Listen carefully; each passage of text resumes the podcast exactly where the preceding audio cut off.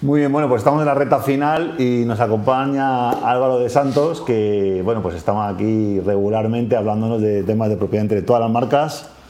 Hola, buenas tardes. Y además abogado independiente, o sea que genial, porque aquí podemos hablar, si, si hay otra cosa que tenemos en, que tenemos en Tinku es el tema de que somos independientes y podemos hablar abiertamente de temas delicados como bueno como el que traemos hoy, pero que tenemos muchos temas delicados siempre. Correcto. De hecho, yo creo que últimamente, con todo lo políticamente correcto que abunda, ser independiente, independiente te diferencia, ¿no? Entonces eso es bueno justamente en, términos de marcas, sí. ser diferente.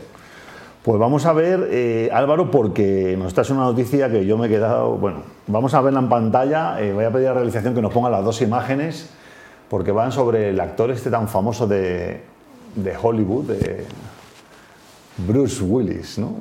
¿No está la imagen? Bueno, pues vamos a ver si la encontramos.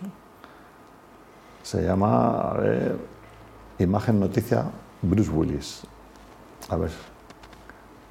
Da un segundo que la Ah, aquí, ahora está, mira. Bruce Willis eh, está, bueno, pues ha habido una noticia reciente sobre el tema de que está negociando con productoras audiovisuales el hacer eh, películas con su Digital Twin, con su gemelo digital. ¿no? Gemelo digital, que antes habéis hablado también de Digital Twins, también antes. Sí, sí, pero en este caso en el sector eh, de, bueno, de las películas, ¿no? De hecho, la noticia salió y luego, a los pocos días, en The Telegraph, que es este otro recorte, eh, el propio Bruce Willis dijo que, bueno, que eso no era cierto del todo, porque bueno, también hubo, una reacción de los seguidores en Internet, en Twitter y tal, que dijeron que pues bueno, pues iban a dejar de seguir a, los actores que fueran vagos y no quisieran hacer las películas, sino que los iba a hacer la animación por ordenador. Y de hecho aquí tenemos una, una imagen de un digital twin de Bruce Willis en un, en un, en un anuncio de, de una empresa de telecomunicaciones rusa. ¿no? Donde le han puesto por la misma cara y todo, eh, pero que el, eh, Bruce Willis no se desplazó a grabar el... Totalmente, totalmente. Entonces cuéntanos un poco, a nivel de, bueno, el tema de, de, marca personal, que además hemos hablado alguna vez contigo aquí en el programa, cuéntanos un poco qué está surgiendo con todo esto, cuáles son las implicaciones. Claro, pues a ver, yo mm, lo abordaría desde un punto de vista tipo como la frase de Ortega Gasset yo soy en mis circunstancias, ¿no? Es decir, tú siempre eres tú, pero tus circunstancias, especialmente ahora, están cambiando muchísimo. ¿Qué quiere decir esto? Que el nuevo entorno digital, es decir, esto hace, yo no te digo 50 años, hace 20 años era impensable, ¿de acuerdo? Si tú querías, por ejemplo, una película del oeste con John Wayne, tenías que traer al mismísimo John Wayne en persona y él hace la película. Ahora mismo esto mm, demuestra la ubicuidad de todo el entorno que nos rodea y de cómo las personas físicas o sus clones digitales, mediante sus clones digitales, se están adaptando darwinianamente, si se quiere decir así, ah. a, las, eh, a la nueva naturaleza, en este caso ubicua, intangible y digital, del nuevo entorno donde se está jugando el mercado. Es decir, es una evidencia clarísima del cambio de paradigma en el cual nos hallamos inmersos sin ningún género de dudas ahora mismo. Y además que estamos hablando de una tecnología que se está democratizando, ¿no? el tema de poder doblar, tecnologías para poder doblar cómo escribes, eh, el, estilo artístico de escribir un libro, el estilo, el, tono de la voz, el timbre de la voz, también hay eh, sistemas que ya lo pueden reproducir a la perfección. Correcto. Los deepfakes, estos que, que antes era una fotografía retocada, pero que ahora ya empieza a tener movimiento y bueno, ya hasta el nivel de hacer una película, ¿no? A mí, a mí esto, si te digo la verdad, me da un poco de, de miedo ya no como jurista, sino casi más como persona. ¿Por qué? O sea, en realidad está eh, totalmente ligado con el tema jurídico de la marca personal. ¿no? La marca personal al final lo que mide es la diferenciación, ya sea comercial o personal, la diferenciación de un producto o servicio o la diferenciación de una persona considerada en el ámbito del mercado. ¿no? Entonces, ¿qué ocurre si podemos, eh, digamos, doblar, clonar indefinidamente y en términos de ubicuidad aquellas características humanas, propiamente humanas, que diferencian a la persona. Entonces estaríamos dentro de, mm, o se abre el melón, si se quiere llamar así, de la falsificación de las personas, de la marca personal. Es decir, más allá de la falsificación del logotipo o del signo distintivo con el cual o mediante el cual se distinga aquello que comercialice esa persona. Por ejemplo, Jordan, por ejemplo, su marca personal son Air Jordan.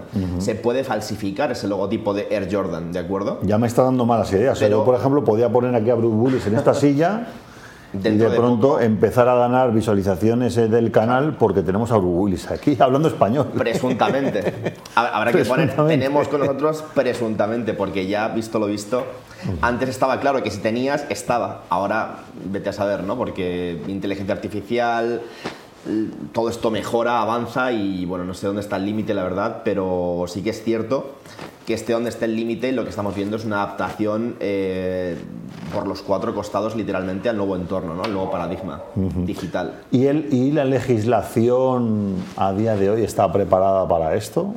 En parte por ejemplo, una demanda de, por ejemplo, alguien que haga un anuncio con una imagen 3D de Bruce Willis y Willis lo podría demandar. Estás aquí en España y él está en Estados Unidos. Por supuesto que sí, porque al final por ejemplo, en el caso de España, rige la Constitución española. Es decir, sin irte a una ley o a un reglamento o a una norma súper rebuscada, mismamente está el derecho constitucional a la propia imagen.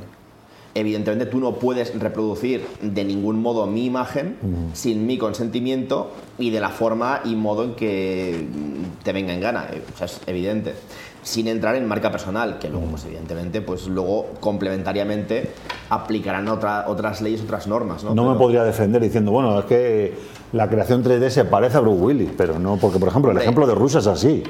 O sea, tú te fijas y, bueno, se parece muchísimo a Bruce Willis.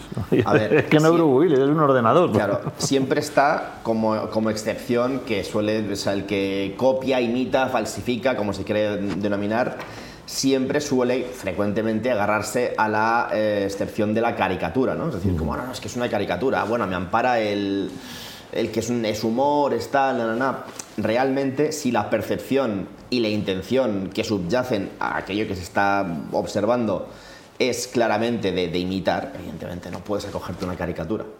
O sea, ni a ciencia ficción, o yo qué sé, o igual ya en el futuro tendrán que avisar cuándo es un clon y cuándo no es un clon, al igual que anuncian que, está, que es obligado a anunciar la publicidad, por ejemplo, ¿no? Por ejemplo, o sea, no lo sé, pero todo esto está cambiando a una velocidad vertiginosa. Bien, bien interesante. Incluso esto, igual que está pasando en el mundo de la criptoeconomía, que claro, habrá actores que incluso puedan dejar eh, un, un legado de pronto a sus hijos, a sus nietos, de tener escaneado su cuerpo, su rostro, su voz y que, y que los descendientes o los herederos puedan explotar esas marcas personales virtuales. Se abren nuevos melones ahí. Yo, mm, yo no es por nada, pero igual nos está enviado hoy, en la, en modo de broma, Futurama ya avanzó los actores, las cabezas de los actores que estaban metidas, ahí sí que es caricatura, en botes de en botes de, no sé si de formol, o lo que fuera eso, pero que estaban animadas, que hablaban y eran como reliquias del pasado, ¿no? que estaban conservadas como a modo de coleccionismo en el futuro de, Futurama, ¿no? y que descrito por Futurama. Entonces dices, bueno, vale, sí, sí, esto es ciencia ficción, mm, digamos en clave de humor, pero esto, esta noticia ya no es en clave de humor. Esta noticia hablamos de producciones cinematográficas en las cuales el actor que supuestamente interviene no interviene personalmente, sino que interviene pues de forma, pues eso, un clon digital. Entonces, bueno. Qué interesante. Bueno, pues nuevas puertas que abre la tecnología. Yo os invito, de hecho en el programa ya hemos hablado alguna vez, a que leáis sobre y veáis vídeos sobre el tema de los metahumanos. Hay una empresa que se llama Unreal en, en Estados Unidos, bueno, que es además quien, quien ha creado el videojuego de Fortnite y, es una empresa puntera en cuanto a, bueno, pues a la emulación de, rostros humanos, incluso pues ya tienes hasta, hasta trajes en croma que te pones encima, haces los movimientos y haces la película entera y con medios muy, muy espartanos, ¿eh? no estamos hablando de estudios de Hollywood, ¿no? o sea que se abren, se abren nuevos, nuevos horizontes. Pues dinos un poco... Eh, eh, Álvaro, eh, para contactar con, con, vosotros, si alguna empresa está o algún actor está preocupado por proteger cosas que se puedan duplicar en el metaverso, ¿no? Por ejemplo. Hombre, a ver, eh, más allá de, de, duplicidades en el metaverso y demás, yo considero que la marca comercial, más allá de estos temas que sí que son llamativos, mm. pues porque ya metes a Bruce Willis, metes industria cinematográfica y tal, y eso pues lo hace llamativo, ¿no? De cara a la noticia y, en fin, da comentario, ¿no? Se presta... Mm. a ello, pero sí que considero, por mm, poner un broche a esto, que la marca personal es muy importante especialmente en este nuevo paradigma, porque hace de avatar de la persona física para que esa persona física cuya naturaleza es limitada, tangible y por supuesto material, pueda acceder a otro plano de naturaleza distinta como es el nuevo mercado cuya naturaleza es intangible, infinita e inmaterial. Entonces, ese avatar intermedio que permite desde un plano al humano físicamente manejar el comercio en el plano donde está jugando, que es el segundo, uno de ellos, junto con las marcas comerciales, sin duda es la marca personal, evidentemente. Y como hablamos siempre, ¿no? nuevos escenarios que traen nuevas amenazas, pero también traen nuevas oportunidades. Correcto. Crisis no significa apocalipsis, significa oportunidad, punto de inflexión. Mm. Por lo tanto, mm, siempre en las llamadas crisis, siempre ha habido gente que justamente ha crecido más que nunca.